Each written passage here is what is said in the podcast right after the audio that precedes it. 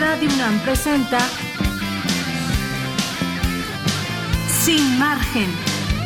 Borramos las fronteras que nos disocian.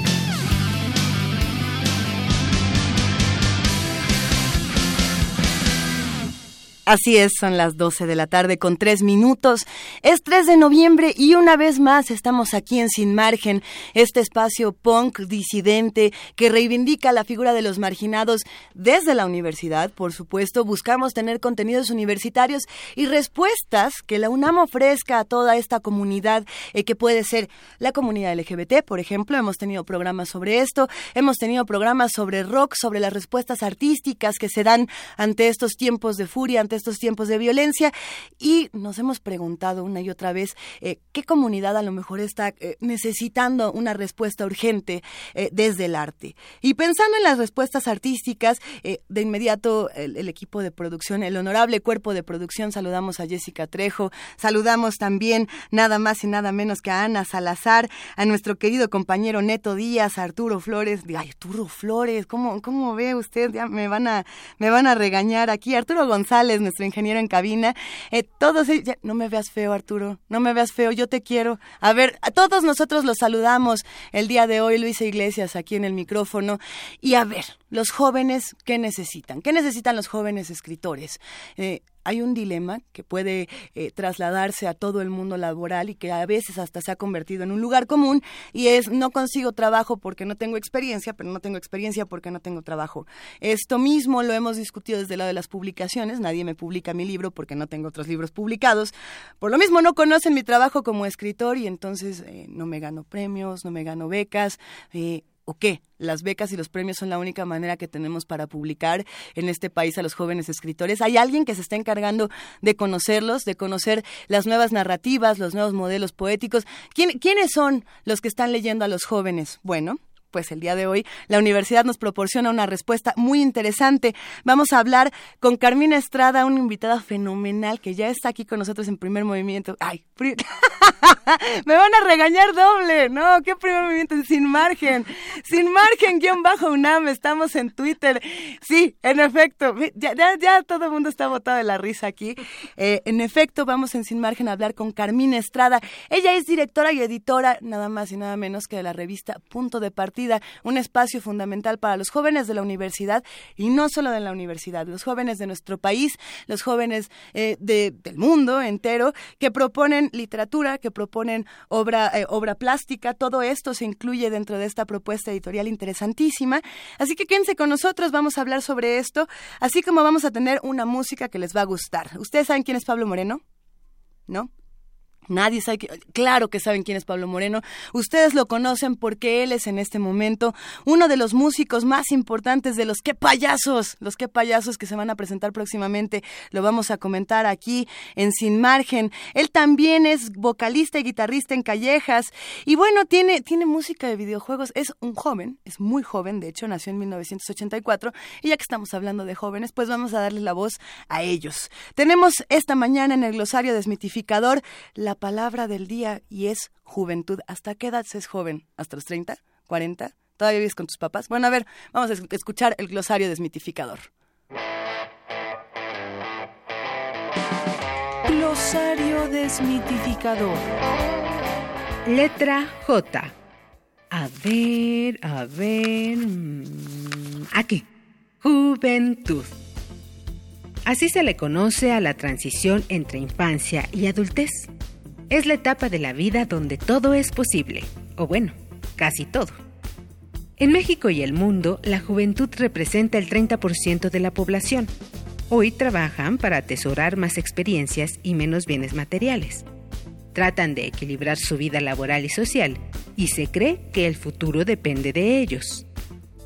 Las nuevas generaciones y la tecnología van de la mano en el mundo, pero eso no significa que ser joven sea una tarea sencilla.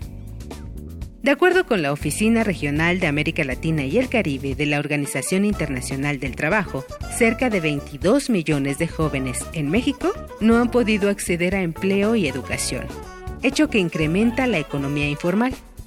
Bueno, la precariedad, desde luego, no hay que entenderla solo como un problema de temporalidad de la contratación de los jóvenes, sino que la precariedad es mucho más que, la alta temporalidad y la rotación dentro del empleo.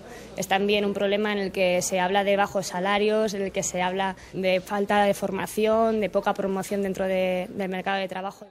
Juventud es sinónimo de vitalidad y efervescencia creativa, pero también representa desconfianza para algunos empleadores Conseguir trabajo es una labor titánica, remunerada hasta 40% menos de lo que ganaban los jóvenes en 1980. Los futuros ancianos ya no conocerán las pensiones, pues el sistema de contratación externa, conocido como outsourcing, apuesta por pagar la prestación de servicios sin establecer un vínculo laboral directo. Juventud significa fecundidad en las ideas hambre y ganas de reparar el entorno. Es luchar contra el descontento.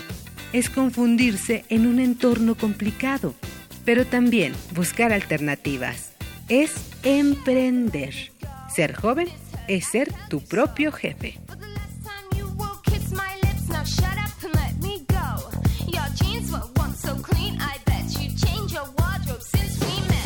Estás escuchando Sin Margen a través de Radio UNAM, clásicamente transgresora. Clásicamente transgresora ya paren de marginar porque estamos aquí en Sin Margen, listos para hablar con Carmina Estrada, la directora y editora de la revista Punto de Partida. Y de esta, eh, esta parte editorial, toda también, el Punto de Partida también tiene su propio sello, su, propia, su propio estilo, su propio discurso, lo vamos a discutir.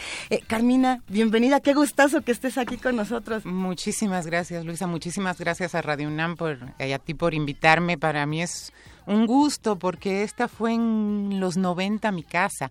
Estuve trabajando aquí en dos programas y, bueno, es una época que recuerdo eh, con mucho gusto y qué bueno, qué bueno estar aquí. Quiero decir que, que no me presento como directora de, de, de la revista Punto de Partida, o sea, soy, yo soy editora al, al 100%, pues es lo, creo que lo único que sé hacer. Oye, ¿y los editores no son en cierta medida también los directores de los textos? Sí, puede ser, pero prefiero, prefiero eh, eh, manejarme siempre como editora y como responsable del proyecto Punto de Partida, que no es nada más la revista, que incluye, trabaja en tres líneas de acción.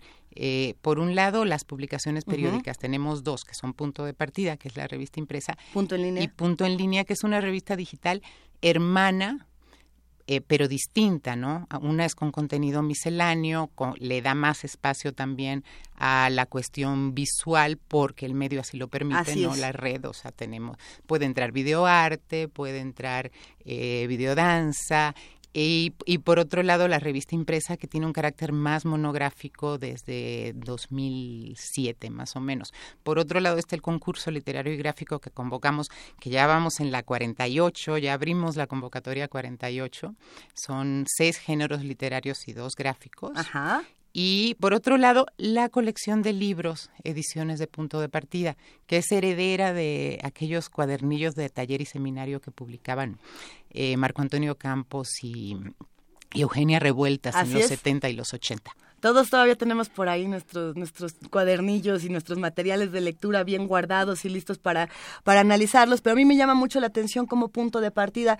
Ha retomado una tradición que tiene la universidad desde hace muchísimos años y constantemente la reconfigura, que eso es algo que me interesa muchísimo de tu trabajo, Carmina, eh, pensando precisamente, y qué bueno que, es más, qué bonito que arranquemos con esta parte de la publicación digital y de la publicación impresa. Yo eh, siempre me he preguntado eh, qué estamos leyendo los jóvenes y qué plataformas nos sirven más eh, para acceder a los textos de nuestros contemporáneos, de los que tenemos, eh, vamos a poner, bueno, ahorita tendríamos que definir hasta dónde se es joven. Claro, yo siempre entrecomillo cuando digo autores jóvenes, de hecho casi nunca lo digo, digo nueva creación, nuevos autores, porque esto de la juventud es muy relativo, la juventud se ha ido extendiendo. Primero yo creo que empezó por las becas del, del FONCA, que van hasta los 35, y luego pues si ya son 35 vámonos un poquito más. Entonces, por ejemplo, yo en este momento estamos publicando de los años 80 para acá.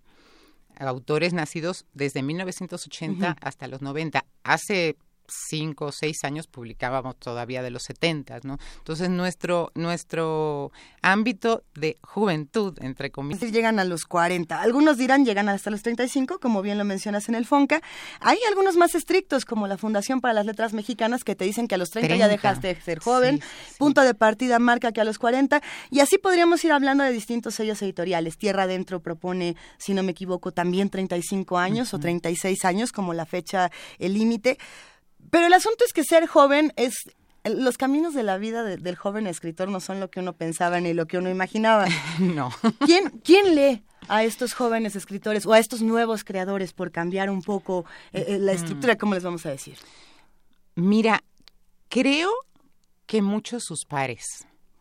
Si no tengo, digamos, el dato ni la estadística de quién no los lee, no creo que no lo hay, pero me da la impresión que muchos sus padres, por ahí ah, puede aparecer algún escritor, no sé, como Ernesto Lumbreras, por ejemplo, que, que sí está como enterado de, eh, de, del quehacer poético de nuevas generaciones, ¿no? Eh, o Rocío Cerón. Claro. Aparecen entre los poetas, pero no sé, en general creo que mucho de es, es una retroalimentación, se leen y bueno, está bien, finalmente también conocer la voz del otro enriquece la propia.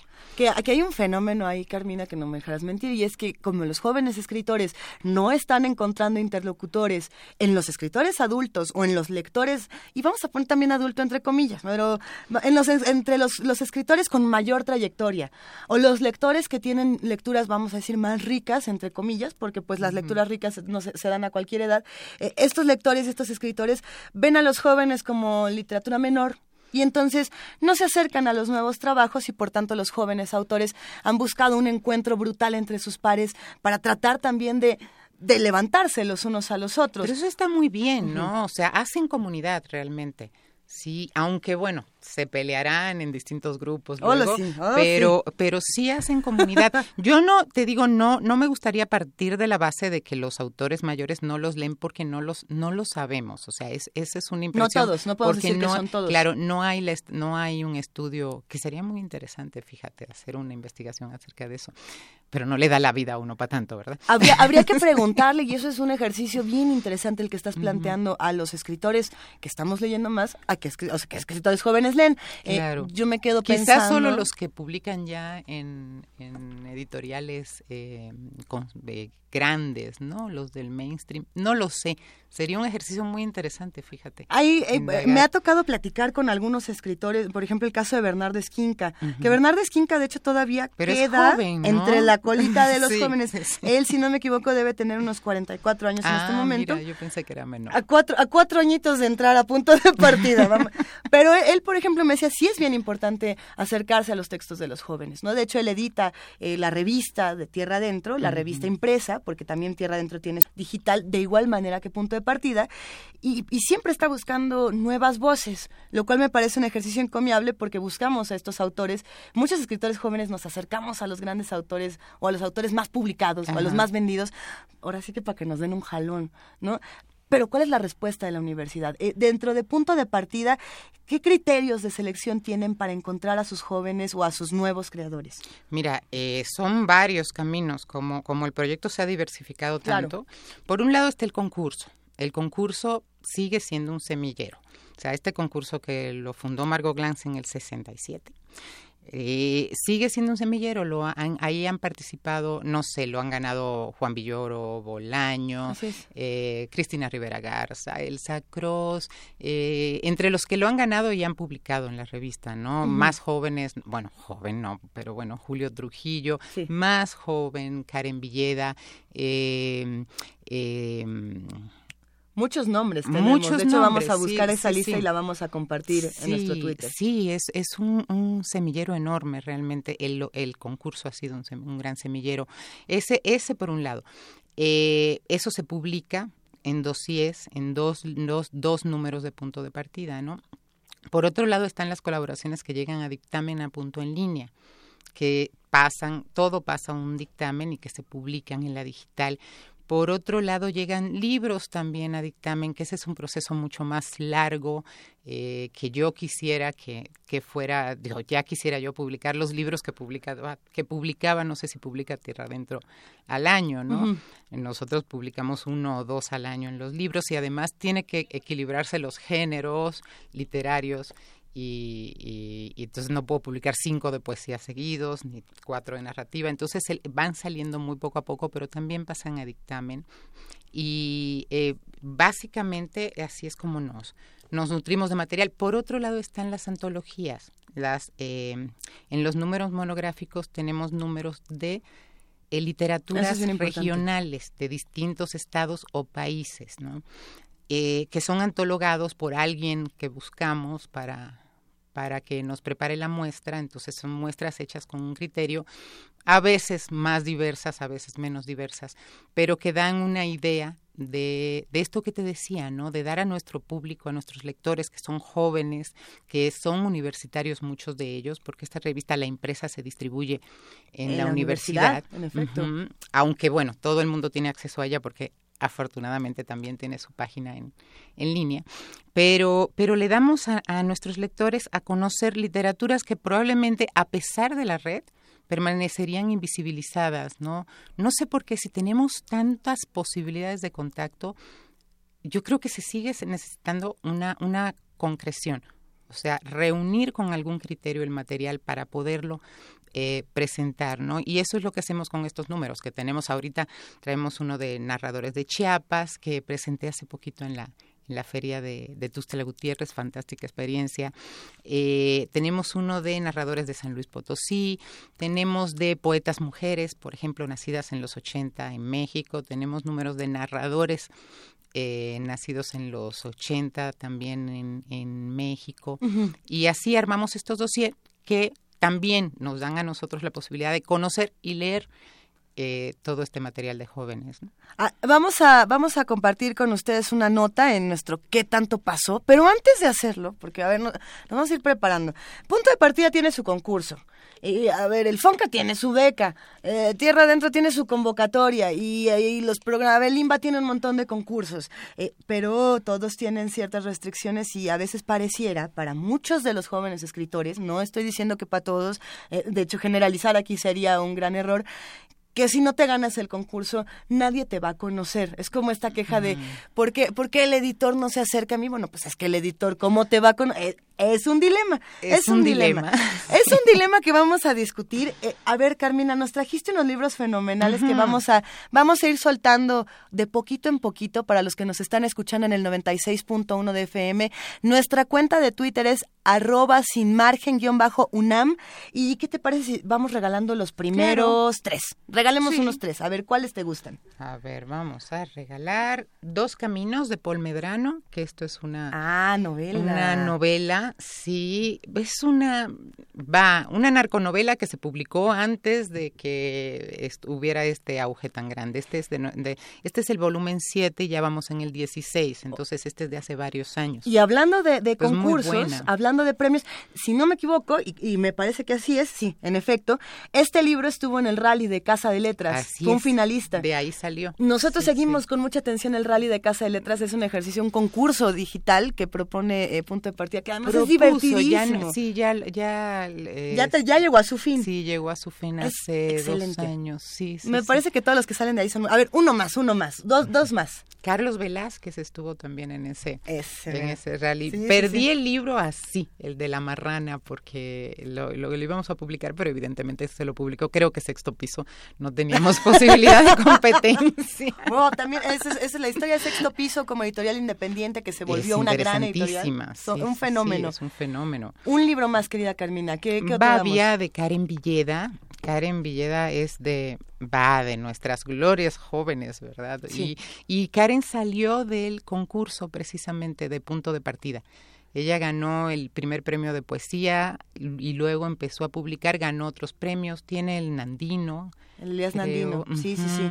Y, y, bueno, es una, es una poeta excelente. Excelente. Y este, libro es, es especialmente bueno realmente. Un libro más que regalemos antes de que nos vayamos a nuestra nota para todos los, a ver, jóvenes, no jóvenes, eh, jóvenes de 0 a 80, 85, 95 años, con que usen Twitter, se van a llevar uno de estos libros, o por teléfono al 55 36 43 39, para los que no tienen Twitter y no digan que los estamos marginando por no tener redes sociales, también se puede ir uno de estos libros por teléfono. Arcadian Boutique, que es de Mara Pastor. Mara Pastor es una poeta puertorriqueña que vivió un tiempo en México, que preparó para nosotros una antología de, de poesía puertorriqueña fantástica muy muy Ah, buena. Sí, sí, sí, y que y que también bueno es una gran poeta. Ya se regresó a Puerto Rico pero bueno sigue siendo eh, como Se mantiene el puente. sí se mantiene el puente. Y este este libro se publicó cuando ella todavía todo en el tiempo que vivió acá Excelente, soltamos.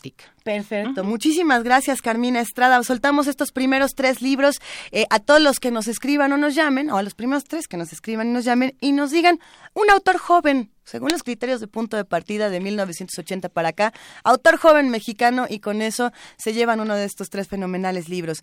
Y ahora sí, ¿qué tanto pasó? ¿Y ahora? ¿Qué tanto pasó?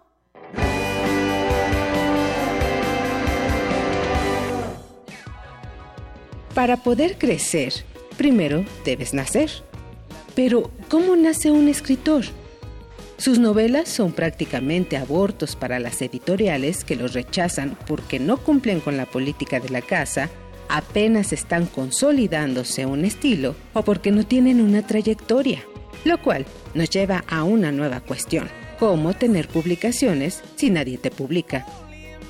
Actualmente existen diversos concursos de literatura en los que los jóvenes y no tan jóvenes tienen la oportunidad de ser publicados y ganarse un gran y jugoso premio. Estos concursos literarios aceptan textos narrativos, de poesía, dramaturgia, ensayos, etc. Proyectos en los que la creatividad literaria se enfrenta a jueces que deciden si tienes algún chance o solo te conocerán los compañeros de tu taller de escritura. Pero cada uno cuenta con requerimientos llamados bases, en las que puedes participar según tu género narrativo, edad, nacionalidad, ubicación en el globo y demás. Algunos de estos concursos convocan a jóvenes escritores que comienzan su camino en las publicaciones y ser reconocidos en el gremio de las letras. El premio Mauricio Achar es un concurso joven, pues cuenta en la actualidad con dos ediciones. Pueden participar escritores que tengan como mínimo una residencia de cinco años en México y las novelas tienen que ser originales, que no hayan sido galardonadas o estén en dictamen en otra editorial. Este año, el ganador fue Alejandro Carrillo Rosas, con su novela Una canción para Dylan, la cual escribió de forma intermitente durante seis años, labor que fue gratificada con 250 mil pesos, la presentación de la novela en la Feria Internacional del Libro de Guadalajara y, por supuesto, la publicación de la misma. Y aunque se ve todo muy bien hasta aquí, hay otros premios que suelen caer en polémicas, pues las bases no se respetan. Hay suspicacias entre dictaminadores y participantes y otras cuestiones, tal como sucedió el pasado julio, en el que se declaró desierto el Premio Nacional de Dramaturgia Joven Gerardo Mancebo del Castillo 2016, cuando José Manuel Hidalgo renunció después de que un grupo de furiosos dramaturgos con libretos y plumas en mano como antorchas y trinchetes denunciaran irregularidades en la sección de la obra ganadora. Bye bye Bird. Sin embargo, existen otros varios concursos más en los que tú, escritor, puedes mover esa novela que te llevó litros de whisky y noches en vela para que tu esfuerzo comience a dar frutos. Para conocer las bases, echa un vistazo a escritores.org, en donde encontrarás convocatorias nacionales e internacionales.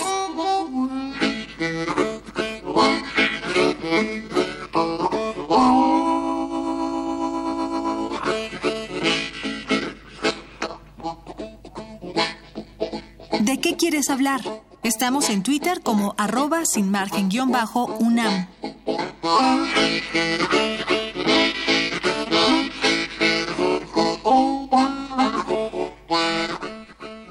Ustedes se han ganado un premio literario o no, cuéntenos, estamos en arroba sin margen guion bajo UNAM. Eh, si han tenido un rechazo editorial trágico y han llorado hasta las lágrimas como, como su servidor o como muchos de, de los que intentamos entrar en esta eh, carrera de los jóvenes escritores, no tan jóvenes ya muchos de nosotros, platiquen, que, cuéntenos su experiencia. Nosotros queremos integrar a todos los que nos escuchan a las malas conductas, ustedes son nuestras queridísimas malas conductas y queremos saber cómo, les ha ido en esta, en esta feria editorial. Estamos con Carmina Estrada, editora de Punto de Partida, que nos ha estado contando eh, de todo un poco, de todos estos proyectos que tiene Punto de Partida entre manos. Y estábamos hablando fuera del aire, Carmina, mientras escuchábamos esta nota de los premios y las controversias que se dan con todos los premios, eh, que los editores sí trabajan solos y que es un trabajo fantasmal, pero que también es un trabajo en equipo que a veces resulta invisible, como el mismo trabajo radiofónico, que es chistoso. Claro, y, bueno, claro, por eso hice radio, en algún momento. Estamos conectados. me encanta, me encanta el, mantenerte eh, detrás, realmente, sí, es esa invisibilidad que te da la radio y que te da la edición. Pero, pero ¿por qué el trabajo de la edición te da invisibilidad? Y, y lo que decíamos fuera del aire al principio, antes de empezar con este programa, era este asunto de cuando vamos a un museo, no sé, vamos al MUAC, y vemos que la curadora es eh, fulanita o que el curador es Luis algo. Y así vamos conociendo no solamente la obra del artista, sino cómo discute con la otra persona que decide cómo montar los cuadros o cómo montar las piezas en un museo. El editor hace lo mismo con un texto, ¿o no? Sí, pero hay una cosa. Primero quiero decir que eso de la curaduría es todo un tema y que es un tema reciente. O sea, hace 15, 20 años no era, no, era, tan invisible el curador como pudiera ser cualquier editor. En este momento, en mi muy particular opinión, creo que de repente eh, figuran más que el artista. Pero eso, eso es, un, ah, ese es otro tema. Vas a tener que regresar aquí a discutir de los curadores. No, porque eso no soy experta, pero es una, es, no, pude pues dejar de decirle. Buena tesis. Dejar de decirlo. Y, y por otro lado, ahí ya se me fue de, por, el, trabajo del editor, o sea, el editor está siempre discutiendo ah, con el autor, sí, se conocen, a veces tienen relaciones de amor y odio y otras de muchísimo amor y otras de muchísimo y de odio. Muchísimo, sí, claro, pero, pero bueno, es un lugar común decir que el trabajo de edición solo se nota cuando está mal hecho. Cuando está bien hecho no solo es el autor. Solo y sí y debe ser el autor, o sea, yo yo sí creo que que, la, que el, el, papel del editor es sí trabajar con el autor, pero que finalmente el protagonismo lo debe tener el, el autor. Y me da la impresión de que la mayor parte de los editores sienten, prefieren mantenerse en esta posición. Habrá quien no, pero Habrá, habrá que, preguntar con, nuestros amigos editores si nos están escuchando. Cuéntenos eh, qué prefieren, qué, cuál es el lugar no más cómodo, sino quizá el más sensato para el bienestar de los libros. Finalmente lo que nosotros queremos es un, libro que podamos leer y que podamos compartir con muchas personas. Buscamos lectores eh, y en este caso tú haces una mancuerna muy interesante con Luis Paniagua aquí en Punto de Partida. Sí, y además hemos trabajado juntos en dos periodos, hace mucho tiempo. Eh, Luis Paniagua, poeta, ganó en, hace años el concurso, tuvo un libro publicado en las ediciones y muchos años después, por azares de la vida, nos juntamos de nuevo y él está trabajando conmigo en, en punto de partida y sí, sí, es, es una muy buena mancuerna y hace un gran trabajo. ¿Con, qué, ¿Con qué hallazgos se han encontrado eh, para, para crear estos espacios universitarios? Tanto para la revista, eh, me parece, si no me equivoco, Luis Paniagua es, se, te, te, acompaña más en la parte impresa y en la parte digital tienen otro equipo. ¿En las dos? Sí, sí, sí. No, hacemos o sea que son todos los dulce, chile y manteca todos. Ah, qué bueno, nos, tendrán que invitar a esos tamales. ¿Qué, qué, ¿Qué, hallazgos han encontrado que reconfiguran este panorama universitario? Uf, pues eh, sí, de todo, de todo. O sea, yo estoy realmente muy contenta de ver cómo punto de partida funciona eh, eh, fiel a su vocación, es un trampolín. Es eso que decías hace un ratito, de que no conocen, si los escritores no publican, entonces no conocen. Ese espacio lo llena punto de partida, digamos, no lo llena, contribuye a esa función. Yo creo que, que, pues yo lo siento como una obligación realmente de la, de nosotros como universidad, ¿no? Es, es devolver a la comunidad eh, eh, lo que da, ¿no? Eh, si nosotros, o Tierra Adentro, por ejemplo, o los fondos editoriales, de, de los estados, no publicáramos a los nuevos autores, ¿quién los va a publicar? Porque son, son los criterios de mercado eh, no lo no los llenaría, no los va, no funcionaría. O sea, podemos pensar en las editoriales independientes, que, hay muchísimas. Hay muchísimas, y eso es nuevo, y bueno, es relativamente nuevo, y es una gran cosa. Porque, porque hace un momento que mencionabas a Sexto Piso, sí, en efecto, por ejemplo, Sexto Piso nace como una editorial independiente que tenía muy pocos recursos y que se abrió el camino eh, de manera vertiginosa, avasalladora, muy impresionante para los que nos ha tocado ver como de pronto este, ya tienen eh, todos los autores, tienen, tienen mucho, mucho que explorar, pero no es una tarea fácil y no todas las editoriales independientes pueden recorrer este mismo camino. No, porque, bueno, una cosa es ser editorial independiente y otra cosa es ser editorial independiente que publica nuevos autores. O sea, el que no es el caso de Sexto Piso, ¿no? O sea, y, y, me parece un proyecto fantástico, ¿no? Y encomiable. Pero la, hay muchas editoriales, pienso en, no sé, hay tantas, en la de Jocelyn Pantoja, eh, soy muy mala para los nombres, o esta una que se llama Caja de Cerillos. Caja de Cerillos, que además tiene libros bellísimos. Bellísimos, bellísimos. Se encargan. Ediciones Acapulco y Caja de Cerillos, si no me equivoco, son estas editoriales que no solamente piensan en el texto y en los nuevos autores, sino también en que el libro en sí mismo es, es, un, es un producto, es algo que se debe de, acariciar, de tocar, de encuerar, si es que tiene celofán y de, de apreciar por todos los sentidos. Y Acapulco publica autores sin importar que tengan un reconocimiento previo, ¿no? O sea, sí publica, eh, eh, yo tengo un librito hermoso de ellos de, de la, la, avenida, esta que pasa por detrás de Seúl, la avenida del Imán, creo que se llama, que es todo de dibujos que iba haciendo en el pecero este este autor que no me acuerdo el nombre. Ah, no, pero, pero, esto en ese momento lo buscamos, tenemos ya la cuenta eh, de Twitter de Ediciones Acapulco, les, vamos a escribir y que nos compartan también este catálogo. Eh, pero, pero pensando en esto, eh, yo, yo, yo pienso en lo que pasa con las editoriales independientes y lo que pasa cuando los autores vamos a suponerlo así, se, se acercan primero a, vamos a hacer un, mapa, Alfaguara. Y pues les dicen, no, pues tú eres joven, no conozco tu texto y además no publico esto, no. publico poesía, tan tan. entonces de Alfaguara se van a Almadía.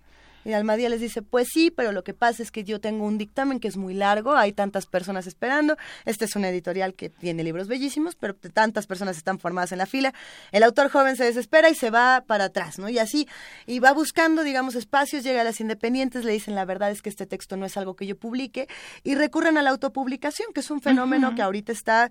Eh, pues se está explorando muchísimo, pero tú como editora, Carmina, ¿qué piensas que pasa cuando un libro pierde a su editor?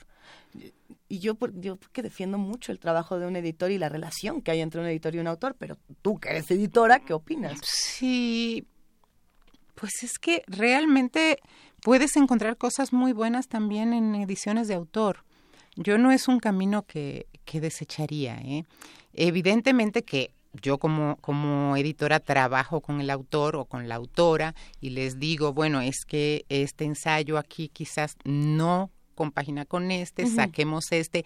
Es más, les he llegado a decir, como por ejemplo en este, eh, con Diego Casas, no, este no funciona y él dice escribo otro, ¿no? Entonces se trabaja, es, es un trabajo distinto. Cuando tienes ediciones de autor, bueno, no tienes probablemente ese otro ojo y pueden salir cosas maravillosas o pueden no salir, ¿no? Pero, pero bueno, es un camino también para que vaya mostrando su trabajo. Por supuesto. Porque tú tienes una edición de autor y la repartes.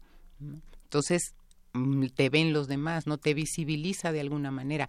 Son, son, yo siento que con la nueva creación, no solo en la literatura, el caso es encontrar eh, tomar todos los caminos que posibles para visibilizarse, ¿no? Vamos y nosotros somos uno.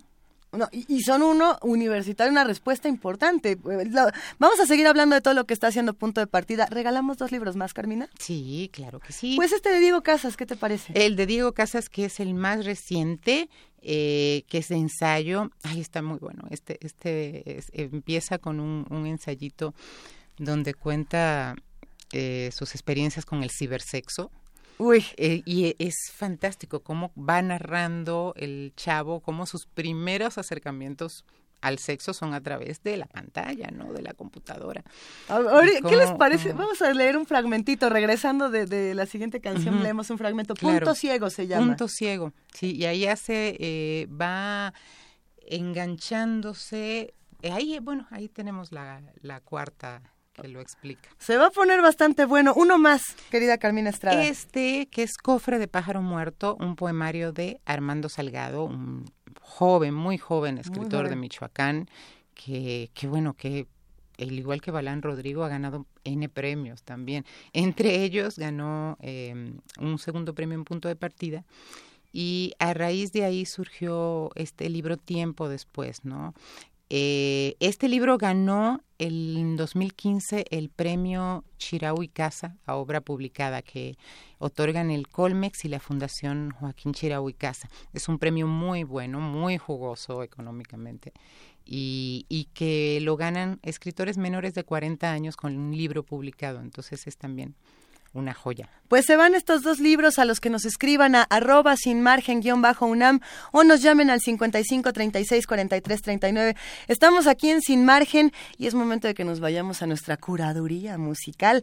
El día de hoy nuestro queridísimo amigo Pablo Moreno, músico de los que payasos, músico independiente, muy joven, nos va a presentar una canción que además le recuerda algo de su infancia y algo de la literatura y algo de las publicaciones. Ahí les va.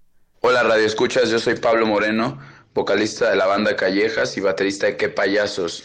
Voy a elegir el tema de Alicia, que está basado en Alicia en el País de las Maravillas y particularmente Alicia a través del espejo. Esta canción la elijo porque, bueno, primero que nada, Alicia en el País de las Maravillas siempre fue para mí una de las grandes novelas fantásticas de la historia, escrita por Lewis Carroll y que bueno, para mí siempre ha sido, pues no un trauma, pero sí la psicología de sus personajes siempre ha sido un tema que me gusta mucho abordar. La canción la elijo porque además me marcó cuando era yo todavía un niño en transición a la adolescencia, yo era fan de Que Payasos, ahora tengo la oportunidad de compartir escenario con ellos, lo cual me da inmensa felicidad y pues bueno, esto es Alicia, compuesta por Alberto Aceves, mejor conocido por Beto Batuca en los bajos mundos. Muchas gracias y un saludo muy grande a todas esas malas conductas que escuchan sin margen. Alicia llegó a su cuarto, apagó la luz, se fue por el espejo, se esfumó. Alicia tiró la llave por la ventana.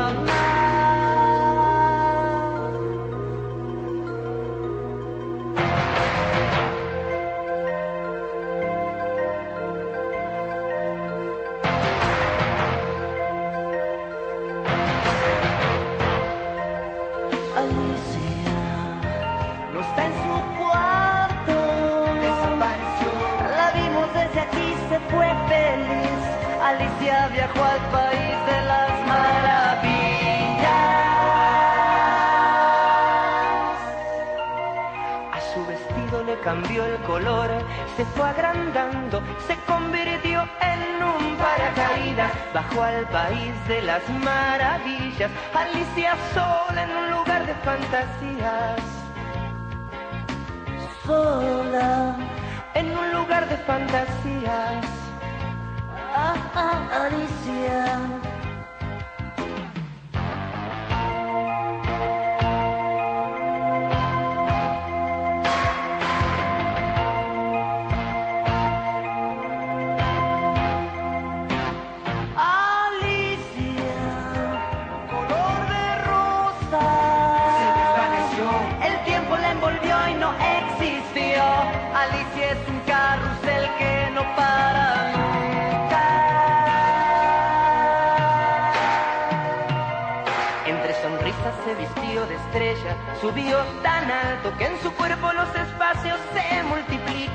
Cada uno es una puerta que está siempre abierta. Cada puerta es un espejo que refleja.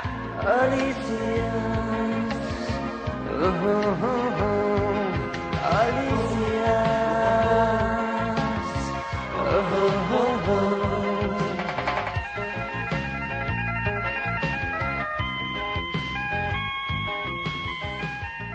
Oye tú. Sí, tú. ya para de marginar. Ya paren de marginar, estamos aquí en Sin Margen 96.1 de FM. A las 12 de la tarde con 42 minutos seguimos aquí con Carmina Estrada. Ella es editora de Punto de Partida en todos sus sellos, en todos sus caminos de los jóvenes y no tan jóvenes escritores. O bueno, ¿hasta qué edad es joven? ¿Ya hicimos consenso o no? Los que nos están escribiendo a nuestra cuenta de Twitter, díganos hasta qué edad ustedes piensan que uno es joven y que uno puede publicar en estos sellos editoriales que privilegian eh, precisamente el trabajo de los jóvenes autores Julián Romero, nuestro querido amigo de Orbilibro y Colofón, editor y además eh, que está generando nuevos espacios de publicaciones, nos escribe y nos plantea una duda interesante, Carmina. Nos dice, el lector es el eje de la labor editorial, académica o comercial. El editor trabaja junto al lector e interactúa con él.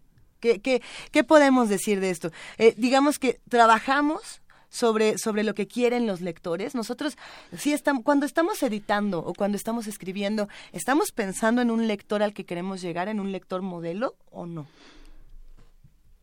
es una pregunta muy difícil, sí, sí. O sea, yo, mm, en mi experiencia particular, sí sabemos cuáles, cuáles son nuestros lectores, ¿no? Entonces, bueno, sabemos lo que podría interesar. Interesar quizás, pero no, no es un proceso, creo que no es un proceso consciente. O sea, nosotros trabajamos mucho con el autor y eh, luego llevamos al lector sabiendo que nuestros lectores son jóvenes, eh, y sí, pero es, es, un, es una pregunta muy, muy un tema muy interesante, fíjate. Es un tema interesante y precisamente nos da pie a saltar al siguiente tema que, teníamos, que queríamos trabajar el día de hoy, que era esto de punto en línea, y de cómo se manifiesta la literatura a partir de redes sociales, de plataformas digitales. Eh, para hacer este salto, este puente hacia lo que hace punto en línea, hacia lo que hacen otros espacios para difundir la literatura a través del Internet, vamos a leer un fragmento precisamente de Diego Casas Fernández de Punto Ciego, eh, que habla de, cómo es el sexo en el chat. El cibersexo. A ver, está bueno. Venga, vamos a leer un párrafo. Durante años me dediqué a visitar salas de chat. Fue hasta la prepa cuando me di cuenta de que las conversaciones podían ser eh, más íntimas si poseía una webcam. Entonces la compré. Con ella el mundo clandestino del chat traspasaba su propio quicio. Cuando la ocasión lo meritaba, ambos participantes enseñábamos nuestros genitales delante de la cámara, simulando tener sexo.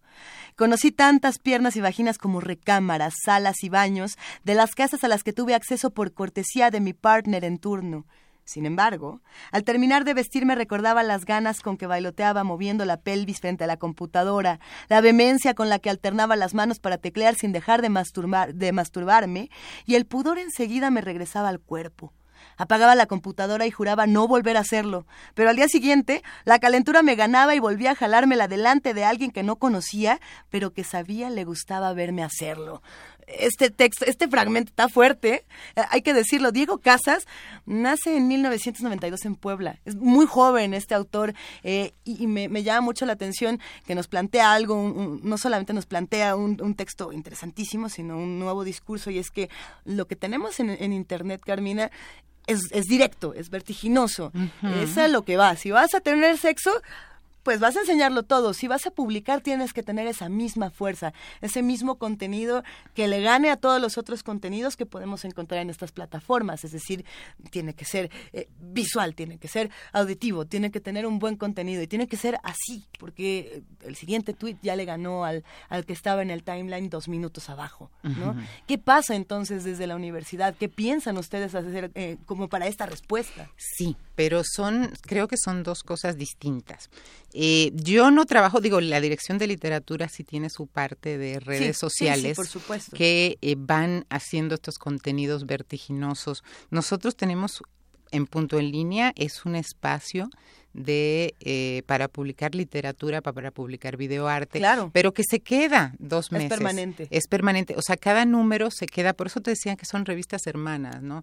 Nada más el soporte es lo distinto y los contenidos, porque una es monográfica, la otra miscelánea, ¿no? Pero ese contenido se queda dos meses. Y finalmente es una publicación universitaria que también eh, los textos pasaron por un criterio de dictaminación antes de, de subirse, ¿no? no solo los textos, tenemos, eh, como te decía, mucha gráfica, mucho videoarte. Entonces, eh, es ahí es yo me gusta verlo como otro soporte, nada más. Otro soporte. Otro soporte que nos da espacio para darle cabida a muchos más autores. ¿Tiene distintos lectores? O sea, podemos decir que las personas que leen eh, la revista Punto de Partida son las mismas que leen Punto en línea o son diferentes públicos que están buscando eh, Mm. diferente información, alimentarse de otras cosas. Mm, yo ¿qué te puedo? Bueno, en cuanto a lo visual, sí, quizás. Lo que pasa, lo que pasa es que Punto de Partida también tiene página. Sí. Entonces, eh, creo que los intereses son los mismos. O sea, tenemos autores que, que empiezan quizás en, en punto en línea y que posteriormente aparecen en punto de partida.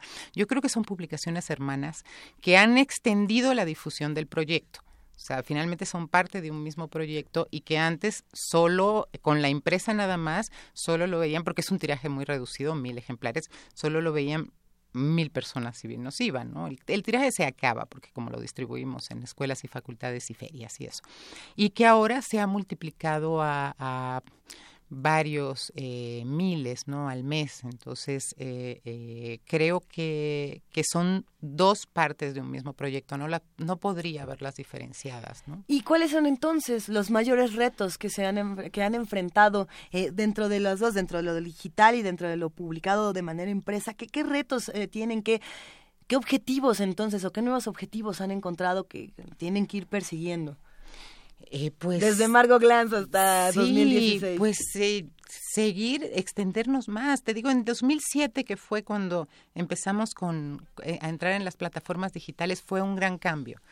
Y hemos seguido, tratamos de obtener uh -huh. más colaboraciones visuales, eh, quizás eso eso nos gustaría más publicar más novela gráfica más da, dado que el medio nos lo permite no y que y que, y que los lectores lo exigen. Lo exigen la novela claro. gráfica ahorita sí, está como es el hit efervescente. sí, sí sí claro. Y me parece que la novela gráfica es otro ejemplo de de una transdisciplina por así llamarlo, donde jóvenes que no tenían la oportunidad de decir cosas pueden decirlas, ¿no? Eh, cuando decían, uh, me, me, ha tocado esta, esta, estar en mesas donde uh -huh. se genera este debate de, a ver, eh, cuando yo le llamaba cómic, eh, nadie me hacía caso porque decían que era un género menor y un género tonto o un género populachero y ahora que le decimos novela gráfica que sí son géneros diferentes sí son formatos uh -huh. distintos que sean hermanos en cierta medida ahora sí me escuchan no está interesante Va vamos a escuchar un poco si te parece bien Carmina de lo que ha pasado con, con autores eh, que han tenido fracasos editoriales y que después han encontrado bonitas casas como es el caso de Luis Flores Romero este autor uh -huh. que además de ser conductor de resistencia modulada un muerde lenguas por excelencia aquí en el 96.1 de FM, de tener sus poetas, sus, poe sus poemas, los, los sonetos barrocos, o también es ganador de punto de partida. Claro, ganó con una cosa fantástica, un, un, una serie de, poem de poemas que hablaba creo que en tomofilia, en un segundo lugar o un primero, ya no, no me acuerdo bien, hace varios años. Y te decía hace un rato que luego fui jurado del concurso de los Juegos Florales de San Juan del Río y ganó también en una de las categorías este muchacho, no sabía yo quién era, ¿no? Al leer to, todo Así es, es. al leer dije, ah, mira, es el mismo, ¿no? No siempre le fue bien a nuestro queridísimo Luis Flores y él nos lo cuenta, nos cuenta esta tragedia literaria en las malas conductas del día de hoy. Estas son las malas conductas.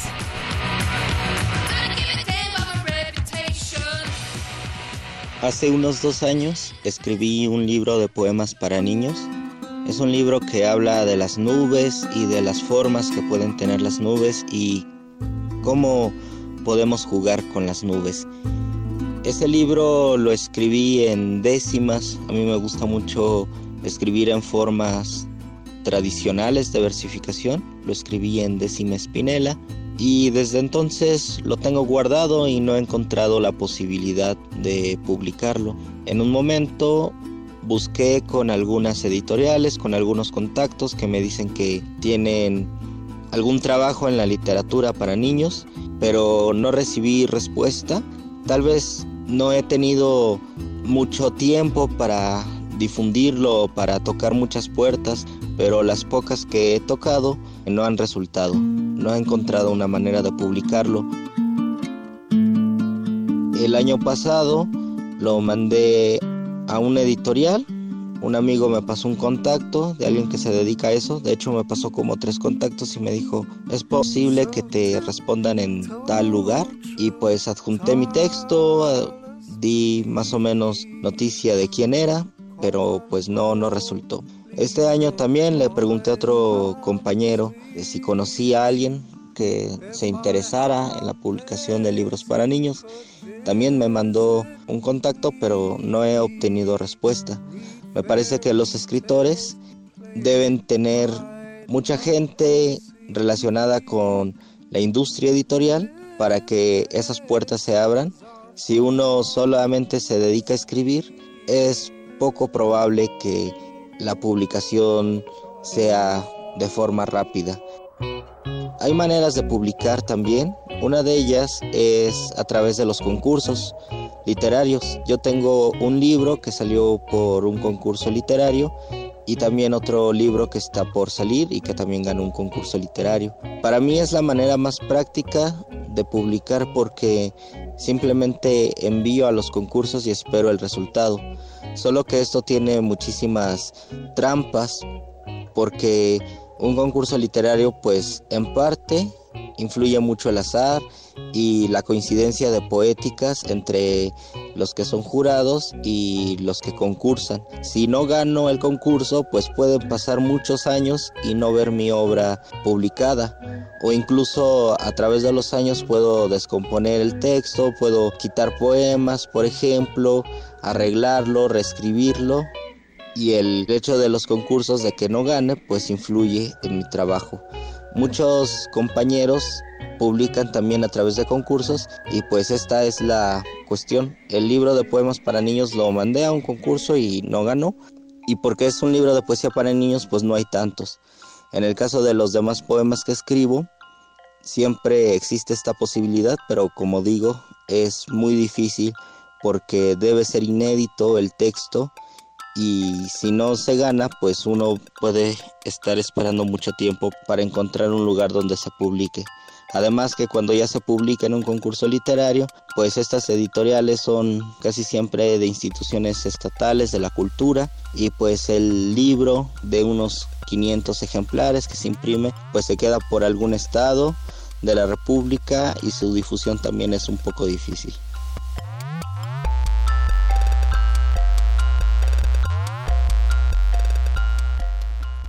Nos quedan pocos minutos antes de que Sin Margen llegue a su fin. Nosotros queremos agradecer infinitamente a Carmina Estrada, editora de Punto de Partida, este proyecto eh, también interdisciplinario que nos ha demostrado eh, muchas cosas y muchas respuestas que tiene la universidad para problemas que los jóvenes nos planteamos todos los días. Y queremos agradecerte muchísimo, Carmina, por haber estado con nosotros, pero allá para despedirnos, en qué estás, en dónde vas a estar, dónde te encontramos, qué proyectos tienes, así para, cerrar bonito y que nos platiques todo de ti. Bueno, ahorita va a salir el, nuevo número de punto de partida, el de eh, noviembre-diciembre, que es una eh, compilación que hizo Joel Flores, escritor, editor, vive en Tijuana, de narradores de, de México, eh, nacidos también en la década de los 80, ¿no? Son 13 narradores. Recuerdo ahorita que eh, está una narradora de Guadalajara que yo le había perdido la pista, que la publicamos hace 10 años y que le había yo perdido la pista en Abril Posas cuando era muy chiquita, con un cuento fantástico en este número, ¿no? Está Mariel Iribe también entre las mujeres, eh, eh, Alfredo Núñez Lanz en ese número. Y por otro lado, va a salir el tomo 16, que además me tiene muy contenta y que vamos a presentar en, en, en la Feria de Guadalajara el 27 a ah, las 6 de la tarde. Ojalá que vayan, porque es un, un libro, es una compilación, se llama Transfronterizas.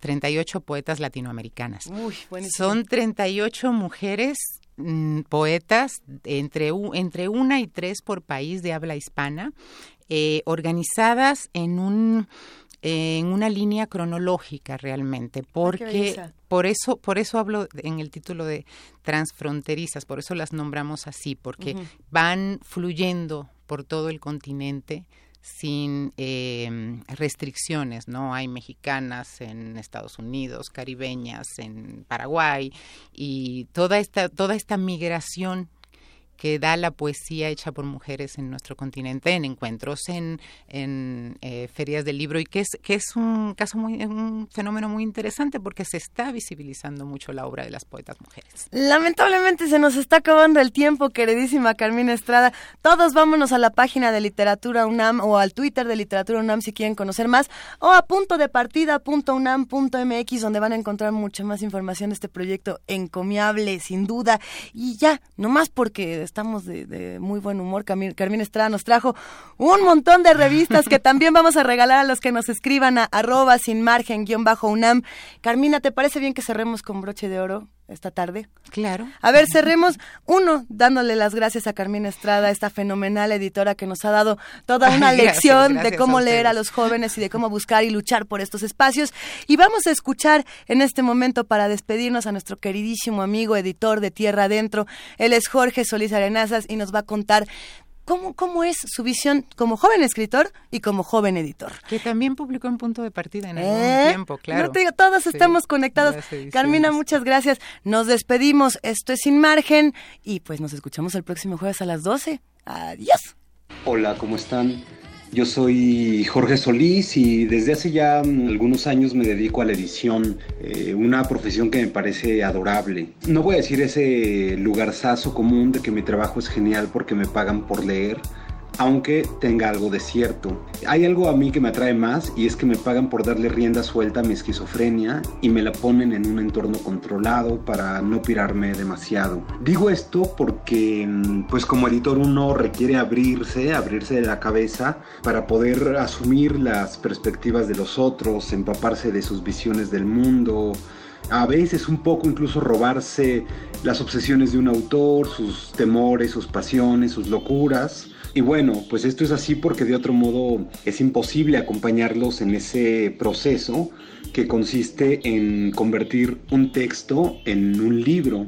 Así que bueno, esto sucede, uno se sumerge como en estas visiones ajenas y eventualmente pues uno termina con un poco de cada autor o autora con los que dialogó, con los que discutió, con los que estuvo compartiendo cosas, con los que estuvo eh, muchas veces cocinando ideas durante meses, incluso mucho más que meses. Así que hay como una suerte también como de mm, intimidad, como a nivel de la cabeza, de complicidad fortísima. Digo que es esquizofrénico, porque, invariablemente terminas con un poco de las voces, de, todos los demás dentro de tu propia cabeza. Y esto resulta sumamente enriquecedor. Finalmente lo que hace un editor pues es como una lectura profesional, por decirlo así, pone su vocación de lector al servicio de la idea creativa de los otros y esto me parece a mí estupendo.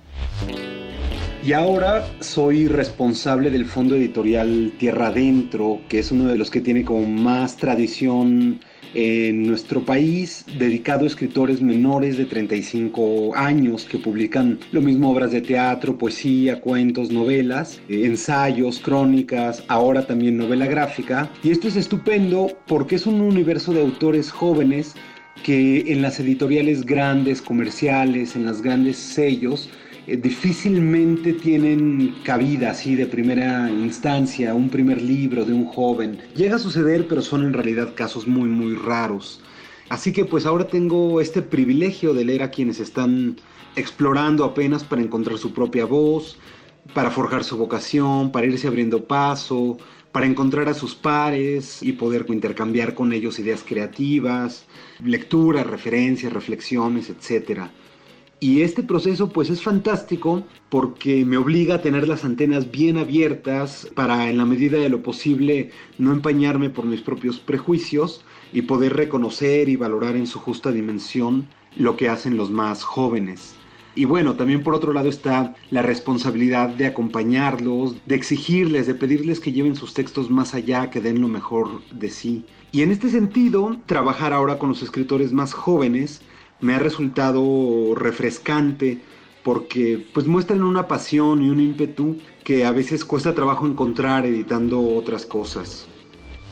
Y bueno, pues mando así un abrazo de Día de Muertos y un saludo para las malas conductas que escuchan sin margen.